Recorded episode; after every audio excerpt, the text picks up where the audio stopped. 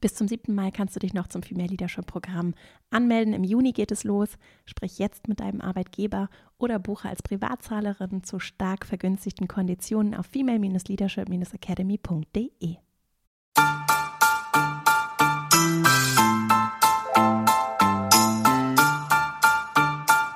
Herzlich willkommen zum Female Leadership Podcast. Mein Name ist Vera Marie Strauch und ich bin Host hier im Podcast, in dem es darum geht, dass du deinen ganz eigenen Stil im Job und Leben findest und deinen Weg mutig und selbstbewusst gehst.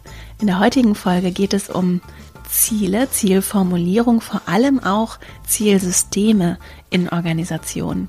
Das Thema Objectives and Key Results, auch kurz OKR genannt, ist etwas, was vielleicht, wenn du dich eher so im Tech-Umfeld bewegst oder in sehr, sagen wir mal, vorwärtsgewandten Organisationen, ich habe gerade überlegt, wie ich das jetzt elegant formuliere, dann kennst du das vielleicht sogar schon. Ganz verbreitet ist der Begriff jetzt nicht unbedingt in allen Unternehmen. Es ist aber ein Thema, das auf jeden Fall gerade und auch schon seit längerer Zeit aus Führungs-, Organisationsentwicklungsperspektive und auch persönlicher Entwicklungsperspektive sehr spannend ist und zum Teil auch viel diskutiert ist. Ich habe eine wunderbare Expertin dazu zu Besuch. Sonja Mewes ist Beraterin und Trainerin für Organisations- und Strategieentwicklung und sie hat ein Buch geschrieben zusammen mit einer Co-Autorin rund um das Thema OKRs, also wie kann ich die ins Zentrum stellen von Organisationen und sie auch nutzen, um das Miteinanderarbeiten und die Organisation weiterzuentwickeln und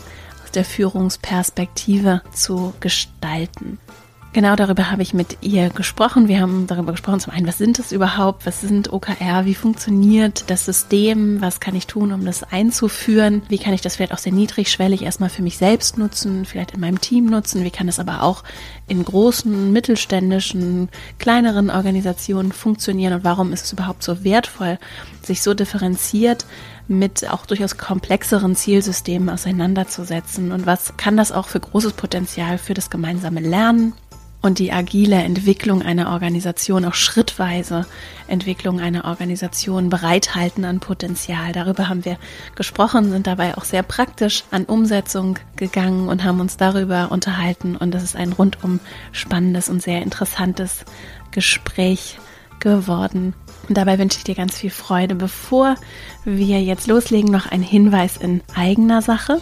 Das Thema Ziele, persönliche Ziele, auch berufliche Ziele spielt auch in meiner Female Leadership Academy immer wieder eine ganz zentrale Rolle, denn es geht darum, was möchtest du eigentlich, beziehungsweise was möchtest du auch in deiner Rolle, was möchtest du für dein Unternehmen, in deiner Organisation bewirken, wohin soll dein Fokus gerichtet sein, was ist dir wirklich wichtig und wie kannst du das dann in konkrete Ergebnisse übersetzen. Also vieles über das, was wir sprechen, spielt indirekt auch eine Rolle in meiner Arbeit und mein nächstes Female Leadership Programm, das ist so das Herzstück der Academy, startet am 1. März 2021 und du kannst dich jetzt schon dafür anmelden und wenn du Lust hast, sogar mit deinem Arbeitgeber gemeinsam, ganz viele ArbeitgeberInnen finanzieren ihren Mitarbeiterinnen das Programm. Es ist ein fünfwöchiger Online-Kurs, vollständig digital, aber mit persönlichen Gruppenarbeiten und täglichen Impulsen beschäftigst du dich ganz in der Tiefe mit dir und deinen Zielen und sowohl auch deinen beruflichen als auch deinen persönlichen Entwicklungszielen und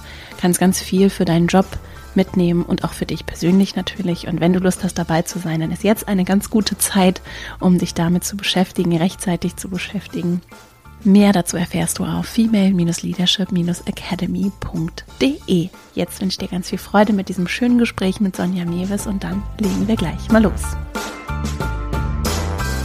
Heute zu Gast im Podcast ist Sonja Mewes. Wir werden über das Thema Ziele sprechen, ganz konkret OKR, was genau das ist und wie das funktioniert, was das auch mit Organisationsentwicklung zu tun hat. Das wird Sonja uns verraten im Gespräch. Ich freue mich sehr, dass du hier bist. Herzlich willkommen im Podcast, liebe Sonja. Ja, ich freue mich hier zu sein. Magst du zum Start einmal dich kurz vorstellen? Ich finde es immer spannend, so was sind die Geschichten, hinter den Menschen und vor allem auch so der Weg zu dem Thema, über das wir heute sprechen. Was genau machst du heute und wie bist du dahin gekommen? Ja, gerne. Also ich bin im Bereich Organisationsentwicklung unterwegs und da eben die letzten Jahre vorrangig mit dem Thema OKRs, also ein Zielsystem, Objectives and Key Results, für die, die die Abkürzung noch nicht einordnen können. Mein Anliegen ist eigentlich, oder was mich treibt, ist, ja, miteinander erfolgreich zu arbeiten. Und zwar so, dass es irgendwie Spaß macht, Leichtigkeit bringt und eben aber trotzdem erfolgreich ist, was auch immer Erfolg dann für den Einzelnen bedeutet. Und ich habe vorher im Digitalbereich ungefähr zehn Jahre gearbeitet selbst, habe dort digitale Produkte verantwortet, verschiedene digitale Geschäftsmodelle kennengelernt und habe aber da eben immer wieder gemerkt, sozusagen die Zusammenarbeit, die auch oft ganz spannend war, war doch irgendwie nicht so, wie ich sie mir vorgestellt habe. Und als ich dann realisiert habe, dass ich das irgendwie gar nicht ändern kann, habe ich dann sozusagen mich damit beschäftigt, wie könnte ich es denn ändern? Und habe deswegen sozusagen den Weg erstmal der Beratung gewählt, mich damit auseinandergesetzt, was gibt's denn eben für Ansätze, Methoden, Tools, ähm, wo man eben das anders gestalten kann bin zufällig, ehrlich gesagt, dem Thema OKR über den Weg gelaufen, habe so realisiert, wow, das bringt ja so viele tolle Sachen, die eben genau das, ein, ein erfolgreiches, leichtes Miteinander beeinflussen können, hoffentlich vielleicht, so dachte ich da am Anfang. Und genau, habe da mich irgendwie reingefräst und irgendwie hat sich das auch so ergeben, dass das gerade natürlich irgendwie schon ein, länger ein Trendthema ist. Ich habe dann Meetups dazu gemacht, ganz lange auch monatlich, wahnsinnig viele Leute kennengelernt, die das auch tun sozusagen, mich da ausgetauscht und bin irgendwie dabei geblieben, weil ich gemerkt habe, es ist doch ein spannendes Eintrittstor in Organisationen. Es hat halt ganz viel mit Führung, ganz viel mit New Work zu tun, ganz viel mit Veränderung zu tun und dann habe ich immer mehr gemerkt, genau da möchte ich hin, da möchte ich was bewirken und das ist eben so mein meine Eintrittskarte sozusagen in das Thema. Genau. Ja. Das vielleicht ja in Kürze. Wir haben gerade im Vorgespräch darüber gesprochen, dass du so eine Frage hast oder sagen wir mal eine didaktische Methode hast, um an das Thema, über das wir sprechen wollen, heranzuführen. Und würdest du einmal kurz erzählen, was du so machst und was vielleicht auch für alle, die gerade zuhören, ein schöner Weg wäre, vielleicht parallel auch mal mitzudenken und in das Thema einzusteigen? Ja, sehr gerne.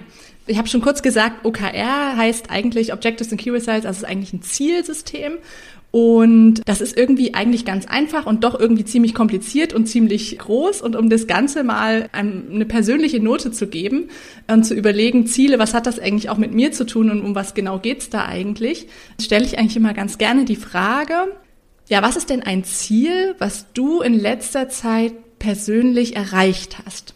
Also, deswegen haben wir eben überlegt, vielleicht wäre das ganz spannend für euch auch als ja, Zuhörerin, Fällt euch denn da irgendwie was ein, was vielleicht in den letzten vier Wochen, vielleicht auch im ganzen Jahr, privat oder auf Arbeit etwas, was ihr erreicht habt? Und wenn euch sofort was in den Kopf schießt, warum eigentlich? Also was sind denn die Erfolgsfaktoren oder was sind denn die Gründe, die ihr denkt, warum ihr das Ziel erreicht habt? Die sind garantiert bei jedem total unterschiedlich.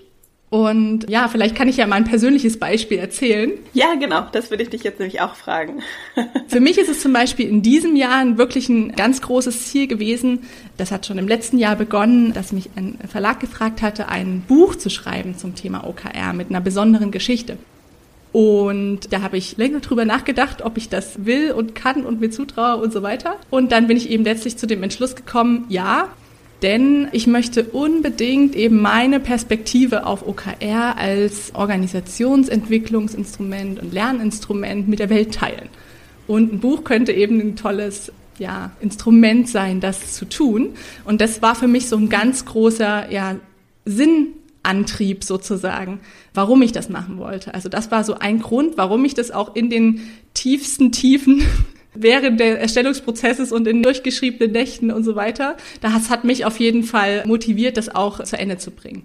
Und ein zweiter Faktor, warum hat es wirklich geklappt? Ja, es ist im April erschienen, ist auf jeden Fall, dass ich das nicht alleine gemacht habe, sondern zusammen. Also das Ziel habe ich mir zusammen vorgenommen, erstmal mit einer guten Kollegin mhm. und dann aber auch hatten wir eine ganz enge Zusammenarbeit mit dem Verlag, die uns wahnsinnig unterstützt haben. Er ist auch auf Englisch rausgekommen und es ist ein Shortbook, also auch nochmal so ganz verschiedene Facetten und wir waren eben beide sozusagen Erstautorinnen und ja, das steckt eben von, ich habe eine Idee zu, das ist wirklich eine lesbare Geschichte, ist eben ein langer Weg und das hätte ich auf jeden Fall auch nicht geschafft, wenn wir das nicht zusammen gemacht hätten. Also das wären so für mich so Erfolgsfaktoren, warum das geklappt hat. Ja, ein starker Grund sozusagen und das Gemeinsame. Ja, ja. Genau. Und je nachdem, was euch jetzt sozusagen parallel gerade in den Kopf gekommen ist, gibt es natürlich noch viel mehr Gründe. Also es gibt zum Beispiel noch typische Gründe, warum man Ziele wirklich erreicht. Ja. Und da gibt es jetzt Studien zu aus psychologischer Sicht, aus wirtschaftspsychologischer Sicht und aus Unternehmenserfolgssicht. Das sind so immer wieder eigentlich die typischen Eigenschaften. Und zwei davon, die ich jetzt schon genannt habe, sind da auch dabei. Also, dass es wirklich einen, Sinn gibt, den man versteht und den man auch gut findet, zu dem man sich angezogen fühlt. Und das kann ein wichtiger Korrelationspunkt sein. Und aber eben, dass man zum Beispiel auch Sachen gemeinsam macht. Ähm, es ist aber auch recht einfach. Ein Teil ist einfach, dass das Ziel klar ist. Im Sinne von, ich habe eins. Ja, das habe ich auch ausgesprochen. Und aber auch klar im Sinne von, in der Organisation dann vielleicht im Sinne von transparent. Also dass es auch jedem überhaupt, dass jeder überhaupt die Chance hat, dass es klar ist für den jeweils Einzelnen, ne, wenn das nur in irgendwelchen Personalgesprächen stattfindet mhm. und die anderen das vielleicht nicht wissen und so weiter. Ja. Und aber auch eine Form Klarheit vielleicht von Messbarkeit. Also dass es nicht nur sozusagen um ein vages Ding geht, sondern dass es einfach wirklich bisschen objektiviert durch irgendwie Kennzahlen, durch eine Messbarkeit, um eine Klarheit zu haben, dann da auch hinzukommen. Und dann gibt es noch andere Faktoren, wie zum Beispiel, dass man Ziele positiv formuliert oder dass man sich auf wenig fokussiert und dass man zum Beispiel involviert ist, also dass man sich das selbst ausgesucht hat, eine gewisse Verhandelbarkeit. Also wenn ich was selber möchte, dann habe ich einen ganz anderen Drive, irgendwie was zu erreichen und mitzumachen, als wenn mir jemand sagt, das jetzt zu tun. Und genau, ich weiß nicht, ihr habt ja auch schon einige Male über Ziele gesprochen hier auf die, ja, die Sachen, die so bekannt vorkommen auch. Ja, das passt auf jeden Fall sehr gut. Ich finde auch den Punkt vor allem, nicht alles auf einmal zu wollen. Das ist sowas, was ich ganz häufig höre, ne?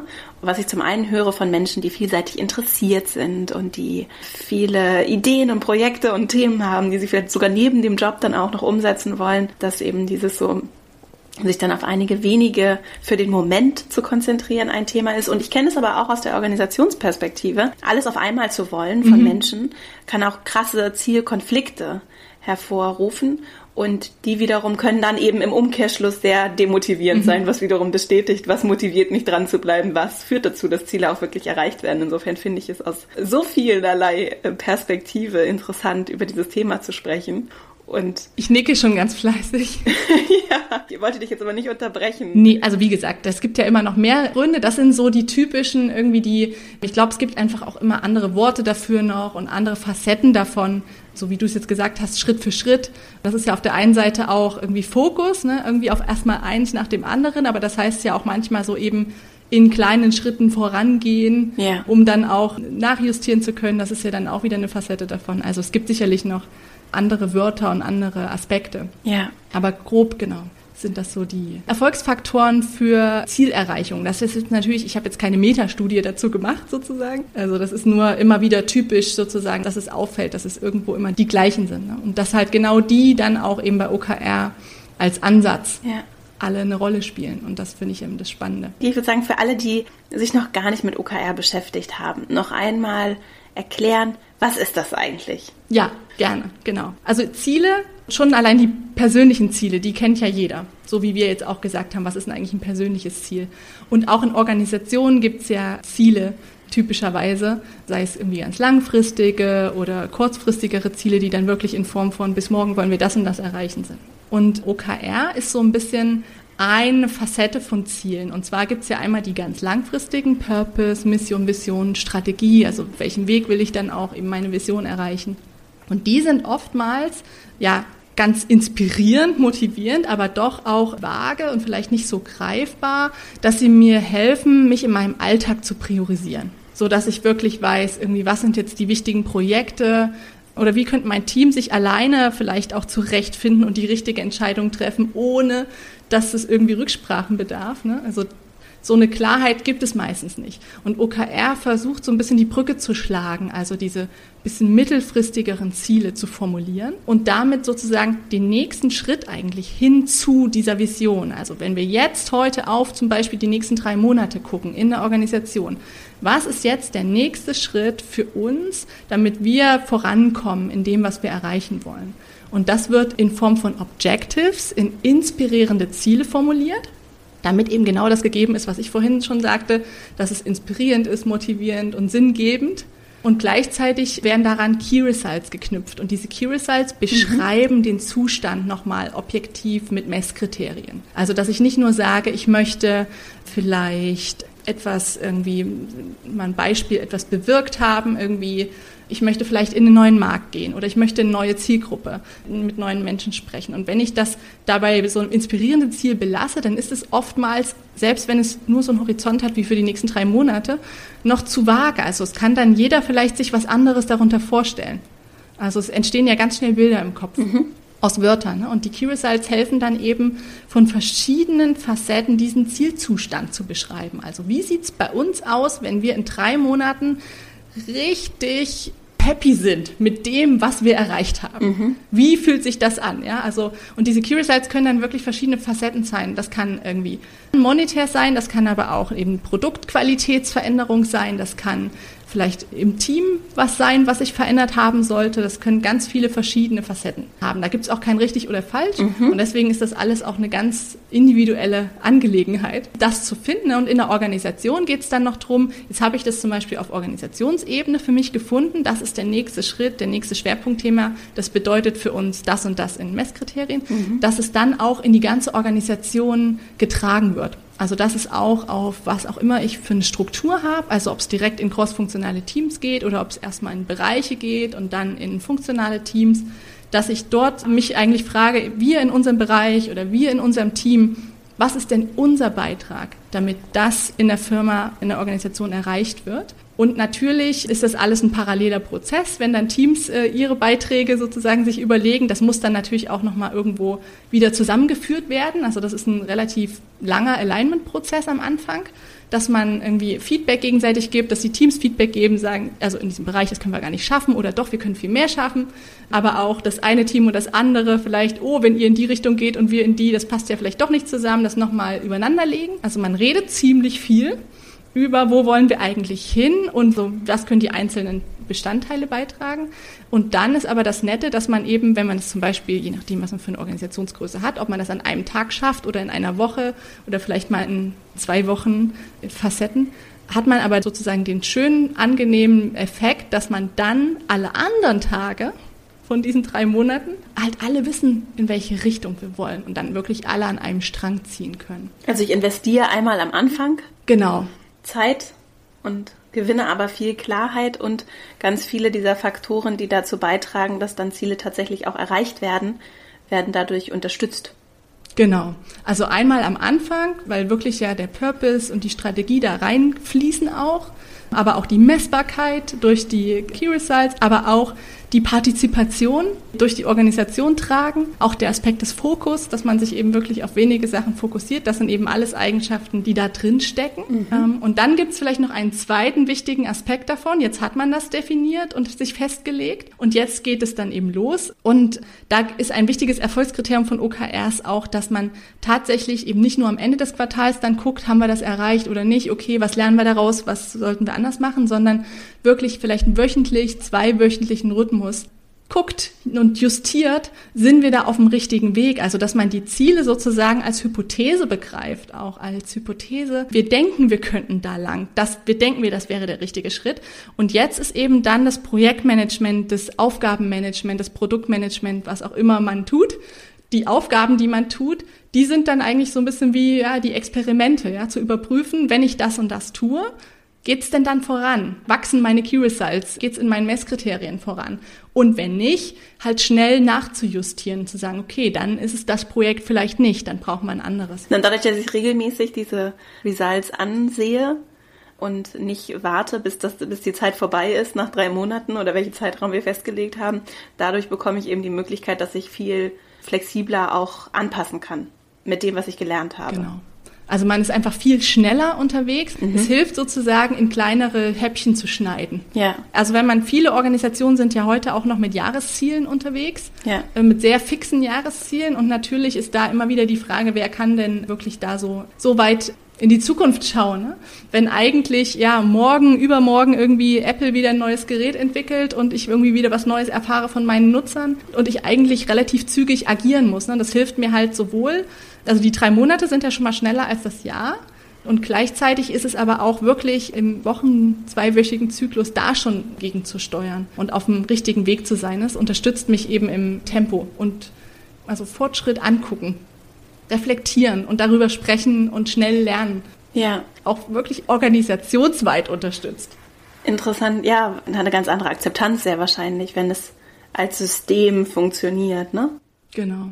Es gibt ja große Organisationen, die genau damit arbeiten. Das vielleicht auch nochmal dazu gesagt. Das ist ja keine rein theoretische Übung, sondern, ich weiß nicht, Google auf jeden Fall weiß ich, arbeitet mit Objectives and Key Results, ne? Genau. Es ist sogar auch nicht eine neue Erfindung, sondern es ist so in den 70er, 80er Jahren gestartet in den USA mhm. bei Intel und dann eben Googles Anfänge sind dann auch eben ehemalige Intel-Mitarbeiter beziehungsweise ein Google-Investor da gewesen, hat ihnen das vorgeschlagen als Management-Tool, ja, zur Steuerung der Organisation und zur Steuerung eben dann von schnellem Wachstum auch, das zu benutzen. Und sie sind offensichtlich dabei geblieben. Und von dort hat sich das halt relativ zügig so im Silicon Valley verbreitet und ist dann eben ein paar Jahre später nun offensichtlich auch ja zu uns geschwappt.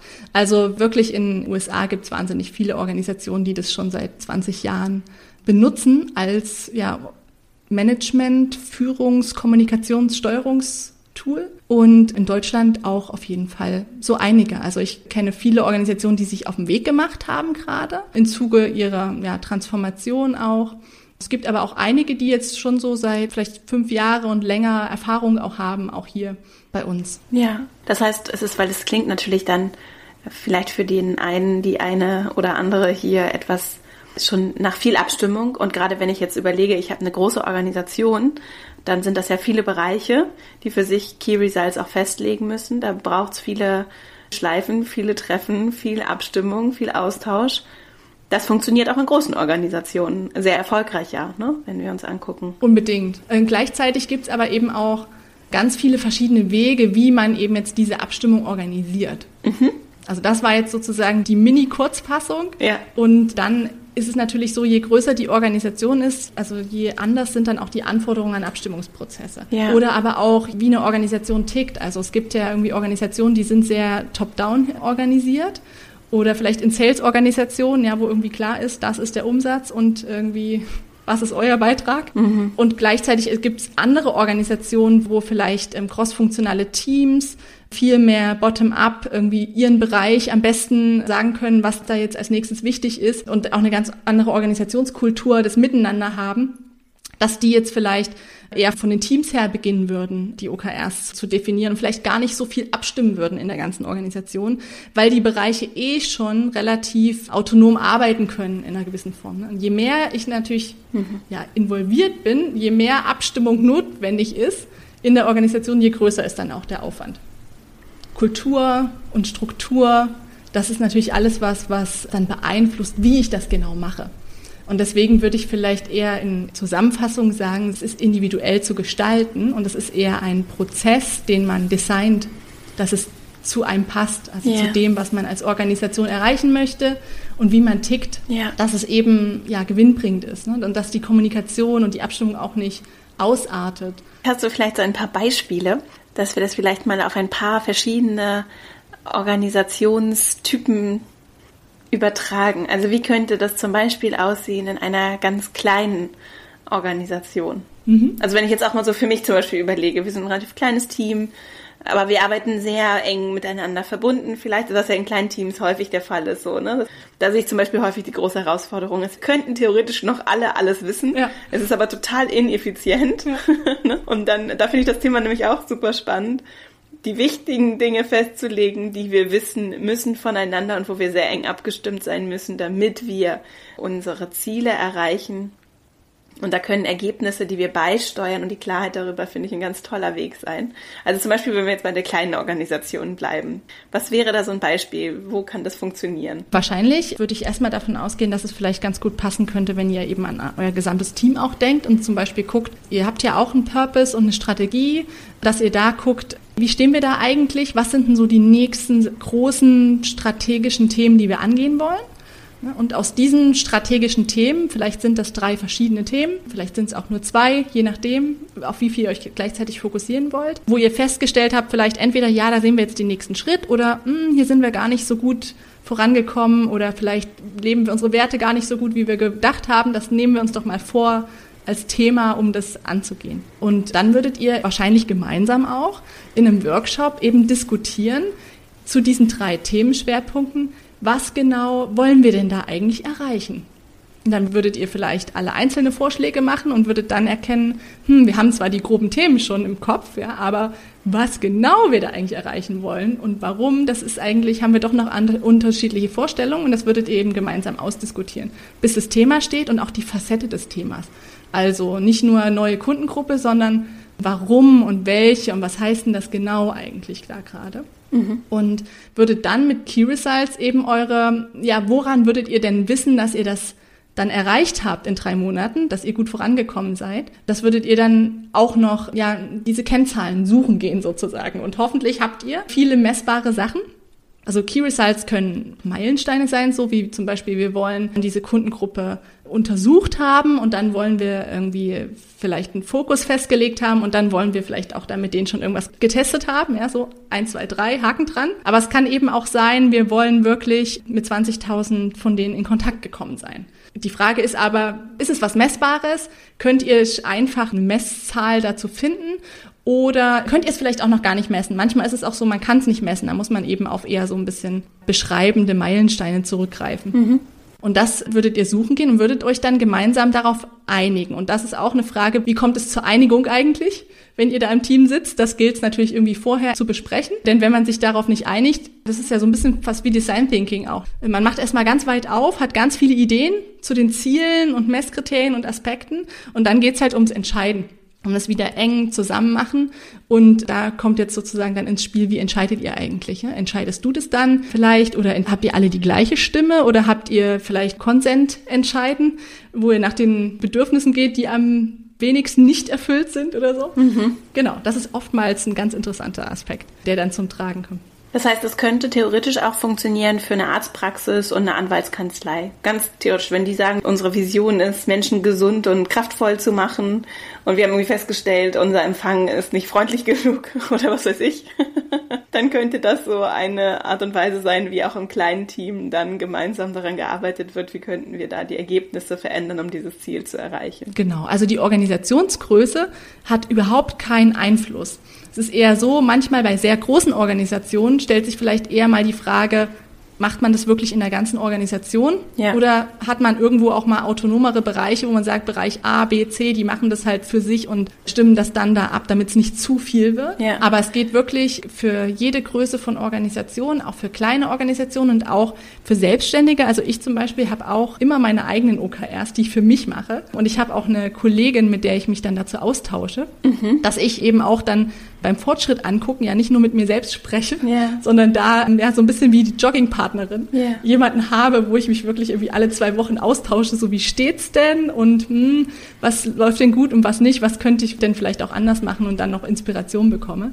Also es kann man auch sehr gut, nicht nur selbstständig, aber auch für sich selbst. Also tatsächlich, ich habe mit meinem Partner zusammen, machen wir das auch regelmäßig, dass wir eigentlich so besprechen, ja, was wollen wir denn eigentlich, was ist uns gerade wichtig und funktioniert es oder sind wir da auf einem guten Weg oder nicht? Wir sind zum Beispiel nach Erfurt umgezogen vor zwei Jahren. Und da haben wir uns schon auch irgendwie gesagt, warum wollen wir das eigentlich machen?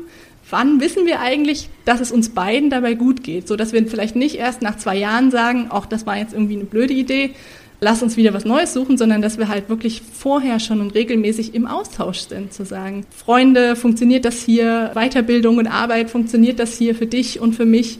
Ja, und dadurch einfach ein Austauschstartpunkt sozusagen haben. Und ich glaube, den Austauschstartpunkt, den braucht man ja wahrscheinlich eben in der Arztpraxis und in der Kanzlei und so weiter halt überall genauso. Ja. Also erstmal die Klarheit, was wollen wir hier eigentlich? Und der Rhythmus, ist das immer den drei Monatshorizont habe für meine OKR und dann auf zwei Wochen Basis quasi so einchecke und gucke, wo stehe ich gerade im Hinblick auf die Ergebnisse? Das ist ein typischer Rhythmus, den viele Organisationen nutzen. Aber auch da gilt meiner Meinung nach auch wieder, was für dich gerade relevant ist. Also zum Beispiel vielleicht ein Start-up, was relativ häufig noch ja so relevant neue Informationen aus dem Markt kriegt, ja, und sich ausprobiert, ob das Geschäftsmodell passt oder nicht, hat vielleicht kürzere Zyklen, macht vielleicht zwei Monate. Mhm. Und vielleicht eine Organisation, ich habe zum Beispiel viele so Personalabteilungen, Einkaufsabteilungen und so weiter kennengelernt in Konzernen, die gesagt haben, ja, so schnell sind, verändert sich hier bei uns eigentlich gar nicht so viel.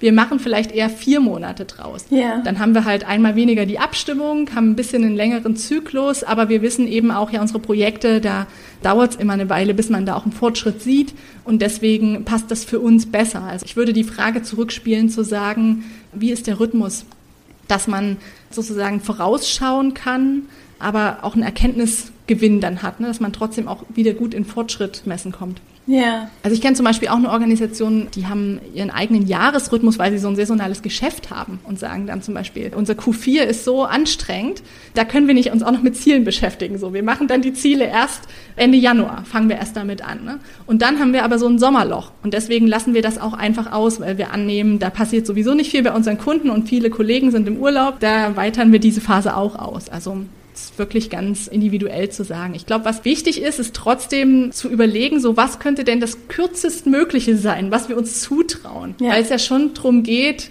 immer zu gucken, sind wir jetzt hier auf dem richtigen Weg oder nicht. Und wenn ich eben ein Jahresziel habe, hat man ja oft viel damit zu tun, zu sagen, was mache ich denn jetzt mit dem Ziel, wenn ich eigentlich nach drei Monaten, nach fünf Monaten, nach sechs Monaten merke, das ist irgendwie nicht mehr relevant. Ja. Und dann steht es da aber. Ja. Und die Übung in der Kürze ist schon also spannender Teil davon. Ja, also ich höre raus, es hat ganz viel Flexibilität, auch für Branchen. Das heißt, es würde auch im Mittelständler in der Industrie genauso funktionieren wie im Startup, genauso wie für den großen Konzern, genauso wie für mich als Einzelperson. Unbedingt. Vielleicht noch eine andere Facette dazu, Stichwort Branchen und für wen. Es ist natürlich trotzdem so, dass es eine Veränderung bringt zu Zielen, vielleicht die man vorher hatte.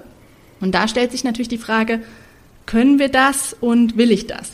Durch die Transparenz zum Beispiel schon alleine verändert sich für viele sehr, sehr viel. Also es hat eigentlich eine, schon, ist schon eine große Kulturveränderung. Yeah. Und auch das Mitgestalten. Also möchte ich eigentlich, dass mein Team mitgestaltet. Und das klingt jetzt vielleicht so ein bisschen trivial, aber ich habe auch schon ein paar Erlebnisse gehabt bei OKR-Einführungen, wo eine Führungskraft dann gesagt hat, zum Beispiel, gut, das hätte ich jetzt aber alleine irgendwie schneller und besser hingekriegt die Ziele, die rauskamen.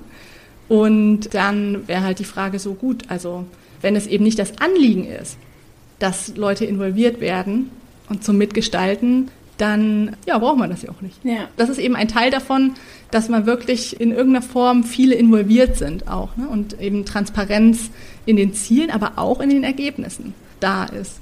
Und das wäre vielleicht so ein erstes, will ich das, kann ich das? Also bin ich vielleicht auch in der Branche oder in einem Moment in meiner Organisation, wo ich das gar nicht so auch transparent machen möchte. Ja, und diese Ziele, sind die dann für alle transparent oder könnte sowas theoretisch auch nur auf einer gewissen Führungsebene stattfinden? Also es kommt darauf an, wie man das handhaben möchte. Mhm. Das Prinzip, wie das eben viele Organisationen machen, ist schon, dass es darum geht, dass es für alle transparent ist. Ja. Denn die Transparenz ist ja eine wichtige Grundlage für Verständnis, für Alignment, um überhaupt zu wissen, was machen denn die anderen und passt dann das, was wir da planen als Team auch dazu. Das kann ich ja gar nicht wissen, wenn ich eben nicht weiß, was sie eigentlich tun. Ja, und ich finde, es reduziert ja die Entfremdung. Ich verstehe im Idealfall, was meine Arbeit dazu beiträgt, dass Ergebnisse erzielt werden. So, also erstmal, welche Ergebnisse sind das und wie trage ich dazu bei? Also ich habe da immer so dieses Beispiel mit der Entfremdung Mensch-Maschine, so, mhm. so, so diese klassische Industrialisierungsthematik, die aber in ganz vielen Organisationen noch so präsent ist. Ne? Ich habe meine Aufgabe zu erledigen, krieg irgendwie meine Stellenbeschreibung, wenn ich neu anfange. Das ist dein Job, das sind deine Aufgaben, das machst du jetzt ab sofort. Und wenn du das ordentlich machst, dann kriegst du dein Geld und dann mach keine Probleme. So überspitzt gesagt, aber im Kern funktioniert es in ganz vielen Organisationen so, gerade wenn es eben nicht um Führungsetagen geht. Ne? Und wenn wir uns dann angucken, was die Arbeitswelt der Zukunft braucht, dann ist es eben genau nicht das Abarbeiten nach Schema F, das sich für die nächsten 10 bis 20 Jahre auf dieser Position nicht verändert, sondern Menschen, die mitdenken, die genau das ja mit ihrer Menschlichkeit so besonders machen. Und die müssen natürlich verstehen, was es braucht von ihnen, damit sie etwas beitragen können zu dem, weshalb wir hier eigentlich zusammenkommen. Ja. Auf alle Fälle. Also das finde ich auch eben, was mich auch antreibt und warum ich bei OKR hängen geblieben bin, offensichtlich, mhm. ist auch genau das eigentlich, ne? dass es irgendwie ja. eine strukturelle Möglichkeit ist, die einfach eine, eine kleine Unterstützung oder so ein Beispiel zeigt, wie kann ich mehr Kommunikation ermöglichen, wie kann ich mehr Zuhören und Mitgestalten ermöglichen ja. in Organisationen. Ne? Also ein ganz praktischer Weg auch, um New Work also das so ein bisschen aus dieser äh, reinen Buzzword-Ecke rauszuholen und das tatsächlich erlebbarer zu machen, weil ja auf einmal anders transparent herrscht, weil auf einmal anders auch agil gearbeitet wird. Jetzt habe ich so ein paar Worte reingeworfen. Du hast da bestimmt auch Gedanken dazu. Ja, genau. Also tatsächlich ist, glaube ich, deswegen OKR einfach auch so beliebt gerade, weil es natürlich genau diese Herzensthemen von vielen Menschen, aber vielleicht auch einfach den Wünschen, die Führungskräfte haben, zu sagen, wir wollen was anders machen. Wie können wir das machen? Eben genau unterstützt, in die Hände spielt. Ne? Dass es genau dafür eben einen Rahmen gibt. Man sagt, ich möchte agiler werden. Was heißt denn agiler für mich? Hm, immerhin vielleicht schon mal schneller und kurzfristiger entscheiden. Ne? Da hilft es zum Beispiel. Oder ich möchte eben mehr Selbstverantwortung auch unterstützen und ermöglichen und einfordern, also all die Facetten davon. Ja, dann können die natürlich, wenn meine Teams dann mitgestalten, ihre Ziele selbst mitgestalten, vielleicht sogar auch die Firmenziele mitgestalten. Je nachdem, wie man das aufsetzt, habe ich dann natürlich einen ganz großen Hebel, das zu ermöglichen. Ja, das sind ja typische New Work-Themen. Mhm. Andererseits solche Sachen wie zum Beispiel in Agilität oder New Work geht es ja auch viel um Bedürfnisorientierung. Dass man wirklich irgendwie, welche Verhaltensänderung will ich denn bewirken? Was will ich überhaupt bewirken? Welche Bedürfnisse will ich befriedigen? Ne? Daran orientiert. Und OKR wiederum ist dann eine Hülle, wo ich genau das, welche Bedürfnisse möchte ich denn befriedigen, reingießen kann. Ja? Ich kann aber auch OKR ohne Bedürfnis machen. Und deswegen würde ich sagen, sozusagen OKR ist eine Hülle, die das ermöglicht. Aber letztlich, ob ich das wirklich lebe, ob ich wirklich bedürfnisorientierte Ziele habe, ob ich wirklich meine Kollegen, Kolleginnen involviere, mhm. das ist dann immer die Frage der Ausgestaltung. Also OKR gibt dafür die Möglichkeit, aber es gibt eben auch 101 Weg, wie man das benutzen kann. Mhm. Und je nachdem, wie man es benutzt, kann es sozusagen das unterstützen. Oder es kann vielleicht auch ja ein Ermöglicher sein Schritt für Schritt immer mehr davon zu ermöglichen. Vielleicht will ich das nicht alles auf einmal. Vielleicht sage ich irgendwie, okay, Transparenz und Fokus, das ist schon mal ein ziemlich großer Schritt für uns. Das mit Partizipation und Bedürfnisorientierung, das machen wir dann vielleicht mehr Partizipation im nächsten Jahr und mehr Nutzerorientierung im übernächsten Jahr. Und das kann man da immer mit einfließen lassen. Also man kann das natürlich auch verändern. Mhm. Ich weiß nicht, soll ich zur Bedürfnisorientierung mal ein Beispiel sagen? Auf jeden Fall. Ich möchte auch noch eine Sache, damit ich das nicht vergesse, ausspeichern weil ich das ganz wichtig finde, dieses schrittweise noch einmal. Es ist auch nicht jede Organisation bereit und es sind auch die Menschen gar nicht unbedingt sofort bereit, von 0 auf 100 zu gehen, ne? was ja auch ein schrittweiser Prozess in sich ist. Du hast es ja vorhin auch im Hinblick auf Zielerreichung genannt. Also selbst wenn die Spitze vielleicht bereit ist, ja. zu sagen, okay, wir wollen wirklich transparent sein, wir wollen partizipativ hier zusammen uns komplett in dieses New Work-Thema reinwerfen, wir meinen es auch ernst und sind bereit, den Weg zu gehen, kann es ja durchaus heißen, dass die Organisation als solcher, der Großteil der Menschen dafür nicht bereit ist. Und dann finde ich, ist es auch, so möchte ich einfach nochmal festhalten, diesen Aspekt von, wir gehen schrittweise den Weg und sind auch so empathisch mit den Menschen, die uns umgeben und die hier ja gemeinsam auch diesen Weg gestalten, dass wir auch da uns die Zeit geben, uns schrittweise über verschiedene Aspekte dem Ganzen zu nähern, weil es ja eine riesige Transformation ist zum Teil.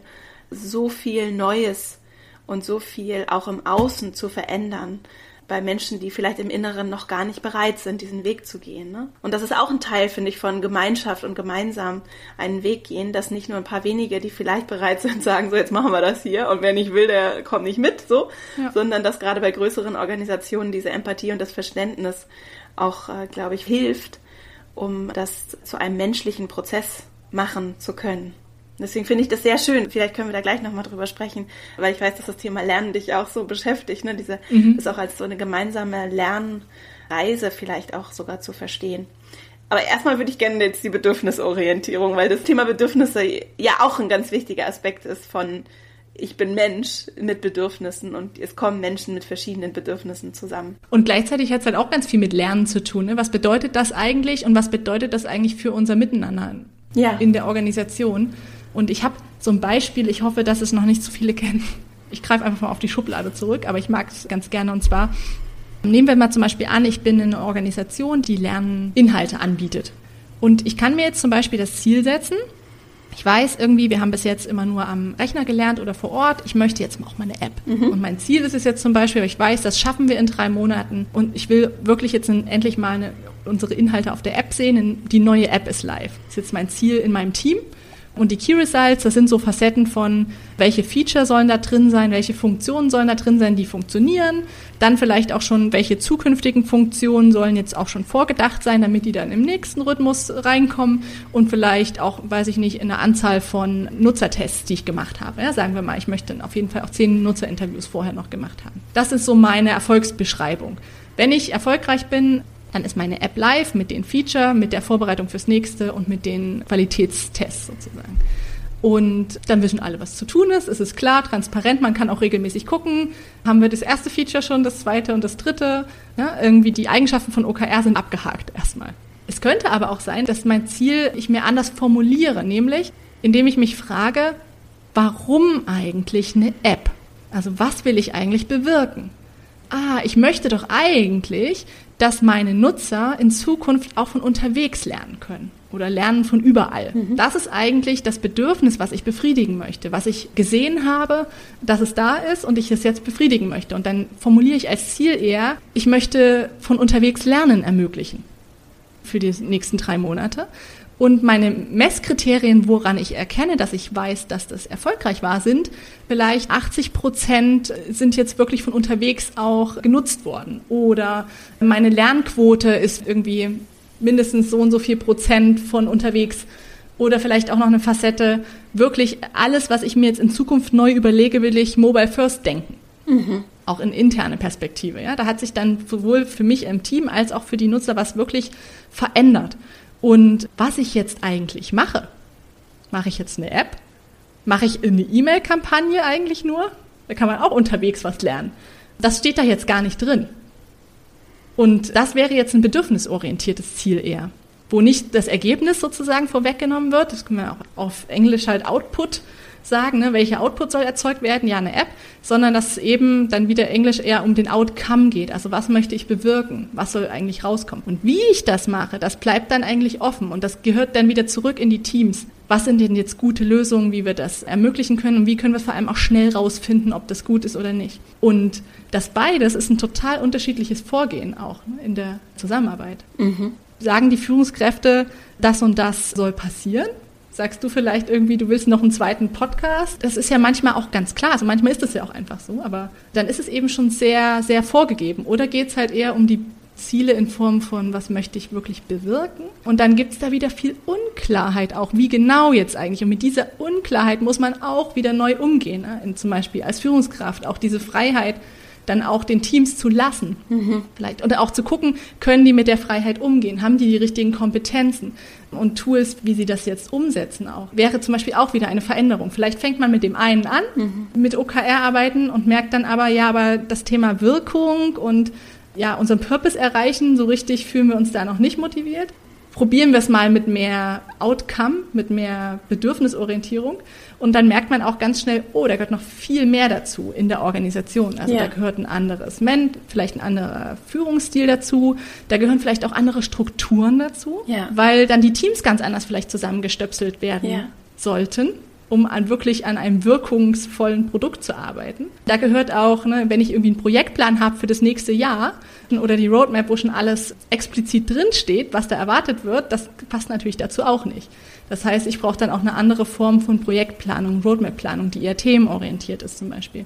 Und so kann ich eben da auch, also jetzt schlagen, vermische ich ein bisschen oder wir schlagen den Bogen zur Veränderung auch. Es ist beides ein OKR, was ich als Beispiel genannt habe. Aber es kann eben auch, wenn man da auf dem Weg sich begibt, zum Beispiel zu mehr Bedürfnisorientierung, ein ganz toller Spiegel sein zu, mhm. welche Hindernisse sind denn eigentlich auch sonst noch in der Organisation, um das jetzt wirklich zu ermöglichen. Wenn ich merke, ich erreiche meine Ziele nicht oder ich bin nicht in der Lage, bedürfnisorientierte Ziele aufzuschreiben, dann habe ich bei OKR, und das habe ich vielleicht ganz am Anfang gar nicht gesagt, endet der Zyklus mit Reflexion haben wir denn unsere Ziele erreicht, ja, also das Ergebnis, aber auch so ein bisschen die Retrospektive. Wie war denn die Zusammenarbeit? Mhm. Hat uns das was gebracht? War das zu anstrengend? War das zu unklar? War das zu viel, zu wenig? Und das macht dann nochmal sozusagen die Möglichkeit der Reflexion auch in der Organisation ganz weit auf. Was in der Organisation hat eigentlich auch unsere Ziele verhindert? Sei es irgendwie eine Kompetenz oder irgendwie Kollegen, die doch nicht gekommen sind, so schnell eingestellt werden konnten wie geplant, aber vielleicht auch eben eine Struktur oder eine Art und Weise des Miteinanders. Das heißt, ich lerne immer auf so einer Metaebene, ne? Genau, wenn ich möchte. Auch da kenne ich auf jeden Fall auch einige Organisationen, die einfach seit fünf Jahren immer genau das Gleiche machen. Mhm. Aber ich habe zumindest die Chance eigentlich am Ende immer wieder durch diesen Reflexionsrhythmus mich dahin zu begeben und auch mit allen gemeinsam. Aber ganz in der Praxis, jetzt muss ich jetzt nochmal fragen, da kommen ja dann nicht alle zusammen, sondern das ist dann, also jetzt bei großen Organisationen, sondern in dem Fall ist es dann wahrscheinlich so, dass es diesen Prozess gibt und dann kommen die Teams für sich zusammen, ne? Ist ganz unterschiedlich. Also manchmal ist es dann die Reflexion eher in den Teams. Also die meisten Organisationen machen schon eine organisationsweite Reflexion. Mhm. Die ist dann vielleicht vorbereiteter. Okay. Es gibt ja auch viele Möglichkeiten. Ne? Einem der letzten Meetups war zum Beispiel von Chernau die Kollegen da und die sind zu ungefähr 150 und die machen das alle zusammen. Die machen. Das ist der Carsharing-Anbieter, ne? Genau oder Mobilitätsanbieter mittlerweile. Und die machen das alle zusammen, 150 Leute in einer virtuellen Konferenz, oder? Genau. An einem Tag. Ja. Und dann ist das aber vorbereitet und moderiert. Wir haben das auch mal vor Ort gemacht und auch virtuell und mittlerweile dann natürlich wieder mehr virtuell. Aber da ist es ja eine Frage des Formats und der Moderation, wie organisiere ich das. Ne? Und da gibt es ja natürlich ganz spannende Methoden auch. Wie kann ich viele Leute involvieren in sowas, um trotzdem ja effizient und zu relevanten ja, Ergebnissen zu kommen. Das funktioniert natürlich nicht, wenn man einfach nur alle auf einen Haufen steckt und alle reden irgendwie ja. drauf los und keiner weiß, wer was entscheidet oder so. Das heißt, es ist ein sehr mächtiges Instrument, das sehr viel kann und auch sehr viel Transformation ermöglichen kann, sehr viel Neues ermöglichen kann, auch schrittweise. Gleichzeitig liegt sehr viel bei den handelnden AkteurInnen, die entscheiden, wie weit sie da gehen wollen und ob sie den Weg gehen wollen. Unbedingt. Schön zusammengefasst. ja, also auf alle Fälle. Ich würde auch sagen, irgendwie ist es eben eigentlich recht einfach im Sinne von, ich kann es auch für mich selbst benutzen, aber eben in der Organisation nimmt eben die Komplexität zu. Mhm. Und dann ist, glaube ich, das Erfolgskriterium auch so ein bisschen meine Erfahrung, wenn man sich aktiv damit auseinandersetzt, warum möchte ich das eigentlich machen? Mhm. Was soll mir das bringen? Was soll es auch verändern in unserem Miteinander? Ja. Wenn man auch da für sich ein Ziel setzt um dann halt auch wirklich relativ realistisch einschätzt, so wo stehen wir denn eben gerade und was ist denn eben auch vielleicht unser realistischer nächster Schritt und nicht alles auf einmal. Und gleichzeitig nehmen wir uns dann aber auch regelmäßig die Zeit, das zu reflektieren. Hat das was gebracht und sind wir jetzt bereit für den nächsten Schritt? Können wir uns die nächste Veränderung vornehmen und dann justieren wir auch die Art und Weise, wie wir OKR machen und lassen vielleicht mehr Partizipation zu, achten mehr auf Wirksamkeit, und befassen uns damit einfach. Ne? Da die meisten Organisationen, die das wirklich tun, also die da auch in einem kontinuierlichen Veränderungsprozess sind, indem sie auch ihr OKR-System sozusagen regelmäßig verändern und anpassen ne? und dann auch dadurch auch irgendwie immer wieder Impulse in die Organisation geben, was da anders werden kann.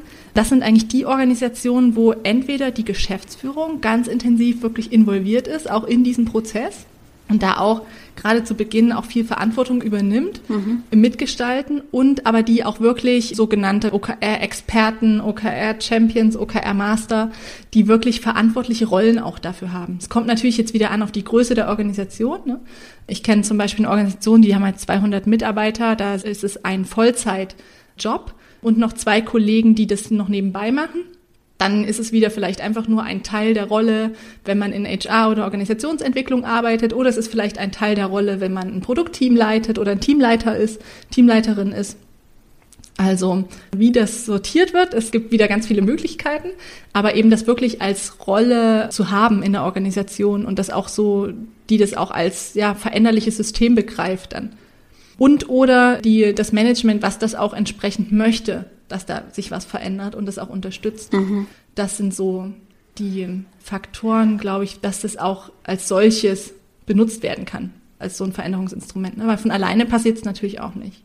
Ja, und es ist natürlich wie bei allem, was Veränderung beinhaltet und auch den Aufbau von etwas Neuem, das kostet natürlich am Anfang wahrscheinlich nochmal sehr viel initiale Kraft Und dann auch die Bereitschaft natürlich, dieses kontinuierliche Reflektieren. Ne? Das ist ja nicht nur eine Investition, die ich auch kulturell bereit sein muss, den Wert zu sehen und deswegen gerne in diese Investition zu gehen, ne? sondern auch, dass ich mich dem Prozess als solches öffne, auch emotional kann das ja sehr anstrengend sein. Ne? Also es, es, braucht ja auch die Bereitschaft zum Beispiel zu erkennen, dass ich vielleicht, dass auch mal Kritik geäußert wird an mir und meiner Führung oder an, an dass vielleicht auch transparent wird, dass die Ergebnisse dann doch nicht so sind und ich dann schon auch ehrlich sein muss mit mir, also, woran es gelegen hat. Und das ist natürlich nicht nur ein zeitliches Investment, sondern im Zweifelsfall kostet es auch nochmal ganz andere Energie, ja, das zu praktizieren.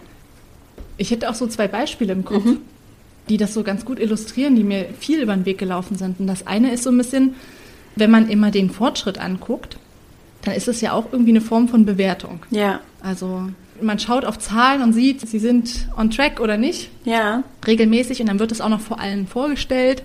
Mhm. Und wenn ich empfindlich bin gegenüber Bewertung, so wenn ich mich vielleicht nicht wohlfühle, weil ich eben da mal nur 30 Prozent und nicht 100 Prozent erreicht habe, ja. dann habe ich vielfach gemerkt, dass in den Teams sich ja dann unangenehmes Gefühl breit gemacht hat, so wir sind jetzt irgendwie nicht gut genug sozusagen, ne? weil jetzt klar ist, wir haben jetzt hier nur 30 Prozent von diesem Ziel erreicht ja. und jetzt wissen das auch noch alle und die anderen da mit ihren 100 Prozent und 120 Prozent, die werden dann irgendwie gefeiert und das kriegt ja plötzlich eine ganz andere Bühne. Mhm. Und die OKR sind aber eigentlich dieses Ergebnis, das ist ja nur eher so ein Navigationsgerät, ja, so in diese Richtung wollen wir laufen. Es ist ja nur eine Hypothese. Und äh, das auch so als ja. Hypothese zu sehen und nicht als so eine, ja, so eine Sicherheit und Planbarkeit, diese Zahlen müssen zu erreichen sein und wenn du die nicht erreichst, dann bist du schlecht. Ja. Sich davon so zu lösen, ne, von Bewertung, dass Zahlen irgendwie ein Menschen oder ein Team als schlecht oder gut einordnen. Ja. Sich davon zu lösen und nur das wirklich als Hilfsmittel, Orientierungs- und Lerninstrument zu sehen, zu sagen, warum war es denn so? Was hat euch denn gefehlt? Was habt ihr gelernt? Was habt ihr falsch eingeschätzt? Da eher den Raum zu geben auch für Kontext zum Beispiel. Ja. Das ist auf jeden Fall ein Thema, was emotional bewegt was auch die Teams bewegt, wenn plötzlich eben so eine Transparenz und so eine Zahlengetriebenheit da ist, die es vielleicht vorher nicht gab, wird es halt auch schnell mal verwechselt mit, ähm, die Zahlen sind jetzt unsere Wirklichkeit. Ja. Und das finde ich ein ganz spannendes Thema, was immer so, was irgendwie so da rumschwirrt auch und was wichtig ist, auch aufzugreifen und darauf Acht zu geben. So, wie geht's den Teams damit, dass sie plötzlich so mit Zahlen in Verbindung gebracht werden, ne? wenn es vielleicht vorher nicht so viele gab? Mhm. Und das geht dann eben schnell in so eine Kontrollangst und Bewertungsangst. Und es hängt ja auch sehr davon ab, was dann für eine Kultur in der Führung gelebt wird, vor allem. Ne? Also wir Menschen haben eine gute Intuition. Und wenn dann tatsächlich diejenigen, die 100, 120 Prozent erreichen, einfach ganz anders gefeiert werden, ist das ja auch eine klare Botschaft, die die Führung sendet. Und ja. wenn ich dann aber wieder zurückgehe und da auch für mich reflektiere und sage, es geht hier um den Menschen im Zentrum und ich unterstelle gute Gründe, warum diese, vielleicht auch die nur 30 Prozent erreicht worden sind. Und das ist eine kollektive Aufgabe, selbst wenn es einzelnen Teams zugewiesen wird und jeder seinen eigenen Wirkungsraum hat, ist eine kollektive Aufgabe, zu verstehen, woran hat es gelegen und wie kann ich unterstützen und begleiten dabei, das zu verändern.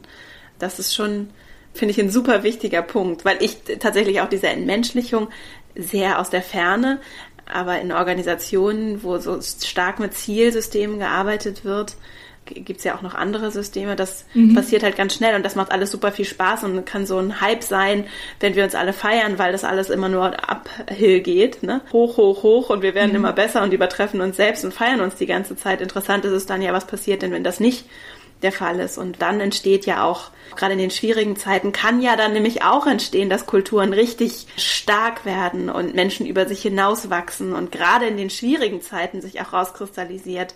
Wir haben hier was ganz Besonderes Menschliches und verstehen es nicht als Competition, mhm. also als Wettbewerb, der Bereich gegen den Bereich oder das ist die bessere Salesperson als die Salesperson, sondern wir verstehen uns wirklich als ein Team. Und das finde ich, also was du auch gerade gesagt hast mit den guten Gründen, das ist ja auch so eine Haltungsveränderung. Ja die auch auf der einen Seite ein ganz spannendes Führungsthema, äh, was sich da verändert, im, also wie ich ganz anders auf jemanden zugehe und in Kommunikation gehe.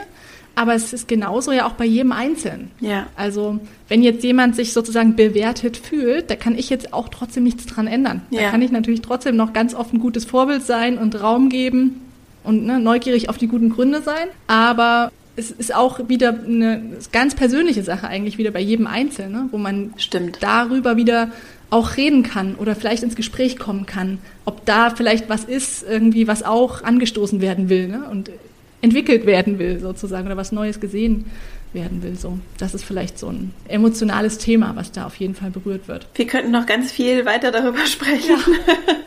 Wir nähern uns schon dem Ende, leider. Genau, ich nehme auf jeden Fall mit, es ist, was wir daraus machen. Und es hat sehr, sehr viel Gutes. Gleichzeitig zum Beispiel dieser Aspekt der Bewertung, das finde ich nochmal wichtig, ist etwas, was auch sehr persönlich empfunden werden kann und was nicht nur automatisch dadurch, dass ich ein neues System wie OKR einführe, nur Gutes mit sich bringt oder nur den Menschen beflügelt, ja, und die Organisation beflügelt, sondern es ist sehr äh, das, was wir daraus machen und wie wir es ausgestalten. Mhm. Hast du vielleicht so zum Ende noch irgendwie einen Gedanken oder mehrere Gedanken, Dinge, die du noch loswerden möchtest zu dem Thema? Ich weiß, es ist ein großes Thema. Ich finde, du hast einen wunderbaren Überblick gegeben und es gibt ja vielleicht trotzdem noch Aspekte, die dir jetzt sehr wichtig sind, die vielleicht ein bisschen zu kurz gekommen sind. Mm, ich glaube, mein großes Anliegen ist es auf jeden Fall, das individuell zu gestalten und auch so zu sehen. Und da haben wir ja viel drüber gesprochen.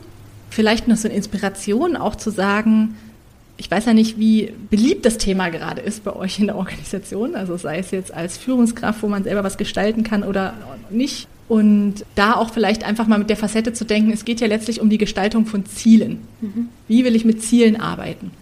Und da ist OKR halt sozusagen etwas, wo man sich dran bedienen kann, als das kann mir eine Orientierung geben. Wie machen das denn andere, die auch, ich sage mal in Anführungsstrichen, Zeichen OKR machen. Mhm. Aber letztlich geht es ja um das Gestalten von Zielen und da auch nicht sich irgendwie, ah, das macht Google, dann muss es ja ganz toll sein, aber auch, ah nee, das haben wir schon mal probiert und das war total blöd, sich irgendwie ja von diesen Schubladen auch ein bisschen dadurch zu befreien. Einfach eher zu sagen, wie wollen wir denn bei uns in der Organisation oder wie will ich als Selbstständige oder in meinem Leben, ja, wie will ich eigentlich mit Zielen umgehen? Und um was geht es mir eigentlich im Miteinander? und das dann einfließen zu lassen. Ich glaube, man kann sich einfach eher bei OKR bedienen als Inspiration. Aber es gibt natürlich genauso auch noch andere Zielsysteme, ja. wo man sich auch bedienen kann. Also wenn ich nur zum Beispiel an Gemeinwohlökonomie denke, das ist ja auch so ein bisschen so ein Aspekt, ne? oder auch Balanced Scorecard und so weiter, die haben halt alle ihre anderen Facetten. Aber wenn mir zum Beispiel der Teil, ich möchte eben der Organisation vorgeben, dass die Ziele nicht nur unsere wirtschaftlichen sind, sondern auch gesellschaftliche Ziele, und die wollen wir auch transparent machen, dann gibt mir vielleicht so ein Konzept wie Gemeinwohlökonomie wieder eine Inspiration. Aber eigentlich immer wieder so in die Selbstverantwortung zu gehen, zu sagen, wie wollen wir mit Zielen umgehen, warum wollen wir das und wie wollen wir uns auch als Organisation entwickeln und ja, das eher dann auch so als eigenes zu sehen und zu gestalten. Schön, was ja auch wunderbar passt zu dem Ich kann das auch einfach alles für mich selber erstmal ausprobieren.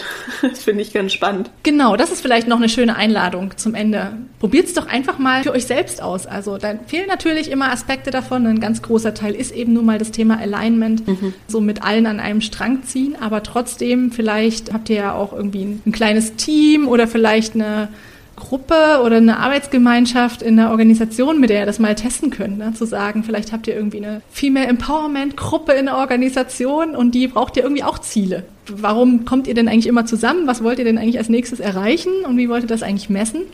Das vielleicht einfach mal auszuprobieren. Mit genau diesen Teilen eigentlich nur. Ne? Ja, und auch für mich selbst. Also ich zum Beispiel habe das jetzt die ganze Zeit dazu gesprochen, hast für mich auch so reflektiert, dass ich schon sehr lange mit ähnlichen Systemen für mich selbst arbeite. Also regelmäßig zu reflektieren, mir nicht nur Ziele zu setzen, sondern das eben auch mit konkreten Ergebnissen zu verbinden. Und überhaupt in dem Prozess für mich erstmal zu kommen und auch zu gucken, wie kann ich das jetzt mal unabhängig von dem sich mit anderen abstimmen, wie kann ich überhaupt erstmal für mich in diesen Modus finden und für mich vielleicht auch beobachten, was macht das mit mir, was verändert sich, was brauche ich, wie kann ich das formulieren, damit das gut funktioniert, wo brauche ich vielleicht auch noch mehr so soziale Accountability, wie du das ja auch mit deiner Freundin oder deiner Austauschpartnerin äh, machst, für dich persönlich. Das finde ich total äh, schön, auch vielleicht als so eine ganz niedrigschwellige Vorstufe, wenn ich mir überlege, dass ich das vielleicht auch in meiner Führungs-, in meinem Einflussbereich beruflich auch umsetzen möchte. Mhm. Und ich finde nämlich auch, wir haben ja auch so ein Miteinander, das wir mit uns selbst gestalten. Wie gehe ich denn mit mir selbst um, wenn ich meine Results nicht erreiche? Wie reflektiere ich denn mit mir selbst? Was wähle ich denn da für einen Ton? Insofern mhm. kann es auch da die eigene Führungs-, die mhm. Selbstführungskultur, das ist ja so ein Thema, das mich sehr bewegt. Ne? Wie kann ich die denn da überhaupt erstmal für mich persönlich kultivieren, bevor ich den Anspruch habe, das irgendwie mit dem 100-Mann-Team zu machen? Unbedingt, ja. Kann ich dich auf jeden Fall auch gleich ermutigen, das vielleicht mit jemandem zusammen zu machen. Weil mir ist persönlich aufgefallen, dass, dass mir da Reflexion wahnsinnig viel bringt und dass ich so mit mir selbst dann ziemlich schnell fertig bin mit Reflektieren. Guter Punkt. nee, ist gut gelaufen. Ja, genau. Ja, super, oder? Also ja, auch selbst das, ne, also ich meine jetzt eher auch so dieses Selbstkritische zum Beispiel, so fällt einem das eigentlich überhaupt auf. Also ja. wie kritisch bin ich mit mir, wie gehe ich da mit mir um oder nicht? Ja. Also die Werbung für die Jogginggruppe. Ja. Die OKR-Jogginggruppe. Schön. Sonja, bevor wir zu meinen drei Abschlussfragen kommen, wo können Menschen dich finden? Wir verlinken natürlich auf jeden Fall dein Buch OKRs at the Center. OKRs at the Center. Guck mal, ich lese das immer nur, ich habe es noch nicht ausgesprochen. Dein Buch zum Thema OKR, wahrscheinlich alle, die sich mit dem Thema beschäftigen möchten, noch tiefer können da ganz viel mitnehmen und nachlesen.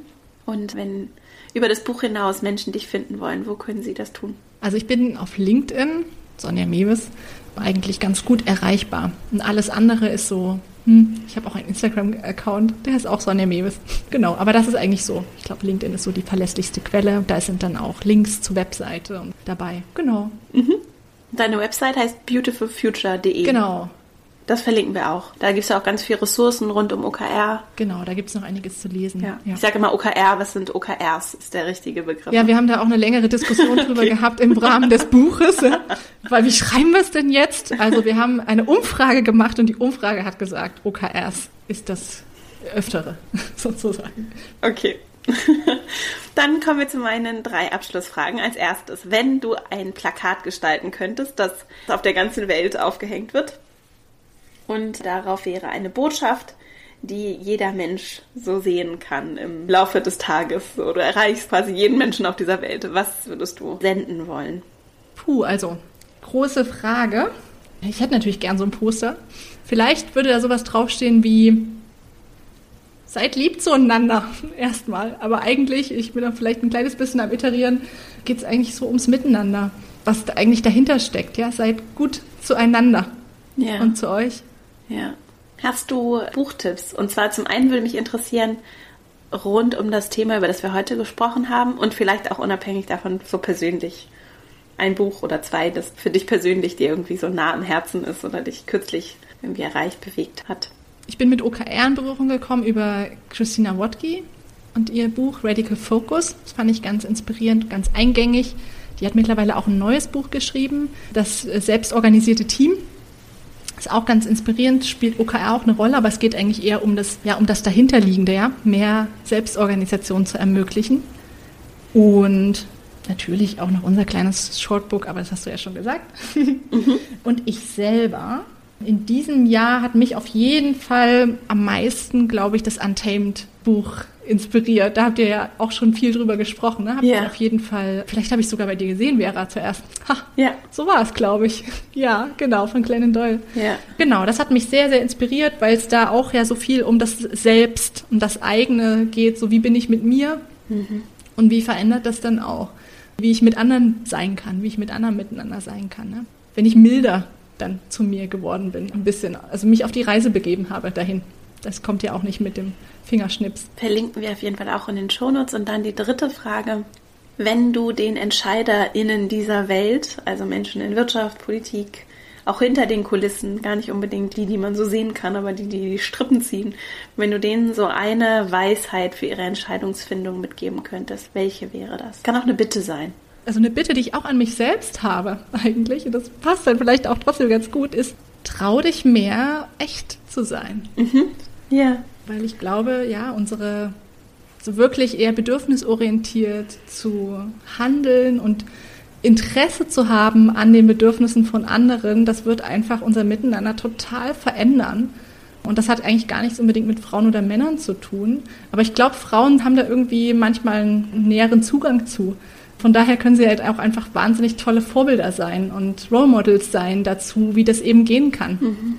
Immer mehr ja, zu versuchen, wirklich nicht nur tough zu sein, sondern einfach echt zu sein. Und wenn sie eben gerade ein bisschen ja, angespannt sind, das auch zu sagen. Ja? Und wenn sie eben ein bisschen aufgeregt sind vom Podcast, das auch zu sagen. ja, weil es irgendwie ganz viel verändert. Ja.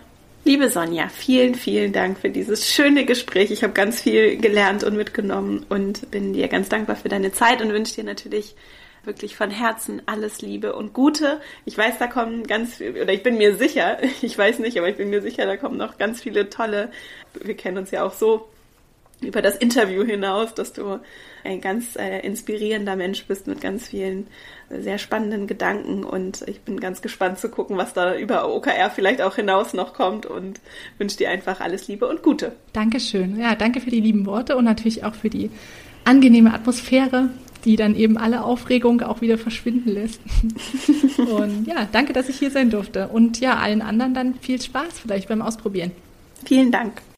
Ich hoffe sehr, dass dieses Gespräch dir gefallen hat, dass du für dich viel mitnehmen kannst. Es ist ein ganz kraftvolles Thema, konkret Ziele zu formulieren, auch konkrete Ergebnisse, messbare Ergebnisse daraus abzuleiten. Und das muss dadurch nicht unmenschlich werden und das muss dadurch auch nicht irgendwie sehr zahlengetrieben werden, sondern es geht vor allem eben auch in diesem Ansatz von OKR, was ich mitnehme, für mich darum, diese menschliche Komponente, auch die kontinuierliche Reflexion und die gemeinsame Entwicklung und das gemeinsame auch immer wieder hinterfragen von Ergebnissen und von Dingen, die uns wirklich wichtig sind, die wir auch sinnvollerweise als Ziele für uns formulieren, das immer wieder zu tun, im gemeinsamen Prozess zu durchlaufen und daraus so richtig eine Gewohnheit werden zu lassen in Organisationen auch und für uns auch persönlich. Und dadurch kann ganz viel Sinn entstehen, ganz viel auch Agilität, auch konkretes New Work miteinander entstehen. Und das kann vor allem auch schrittweise passieren. Das ist so das, was ich für mich vor allem auch mitnehme, das durchaus auch als eine gemeinsame Lernreise zu verstehen und nicht sofort alles umsetzen zu müssen, sondern auch das Tempo, dass die Organisation, die Menschen, du für dich persönlich, dass das gebraucht wird, das Tempo herauszufinden und zu wählen und so wirklich auch gemeinsam mit Freude zu lernen und auch anzunehmen, dass es ein Prozess ist, der durchaus auch Zeit in Anspruch nehmen kann und darf und das so zu umarmen, anzunehmen und zu nutzen. Und da ist OKR eines der ganz praktischen Instrumente, das wir nutzen können, wie Sonja ja auch gesagt hat, nicht unbedingt automatisch tun, aber was wir durchaus nutzen können und vielleicht für dich auch vor dem Hintergrund von, wie können wir New Work jetzt mal so ganz praktisch mit Leben füllen. Ein schöner Impuls, den du vielleicht für dich mitnimmst in deine Organisation oder eben auch einfach für dich persönlich mal ausprobierst und dich daran probierst, vielleicht auch mit jemandem aus deinem Umfeld zusammen mal Lust hast, so eine Joggingrunde, so hatte Sonja das, glaube ich, genannt, einen Joggingpartner, eine Joggingpartnerin zu finden, mit der du gemeinsam deine Ziele regelmäßig ansiehst und reflektierst auch über Ergebnisse und hoffentlich so dich diesem Thema nochmal anders auch in der Praxis nähern kannst. Ich wünsche dir ganz viel Freude dabei. Danke dir für die Zeit, die du mir hier geschenkt hast. Freue mich schon, wenn wir uns hier nächste Woche wieder hören. Bis dahin, alles Liebe, deine Vera.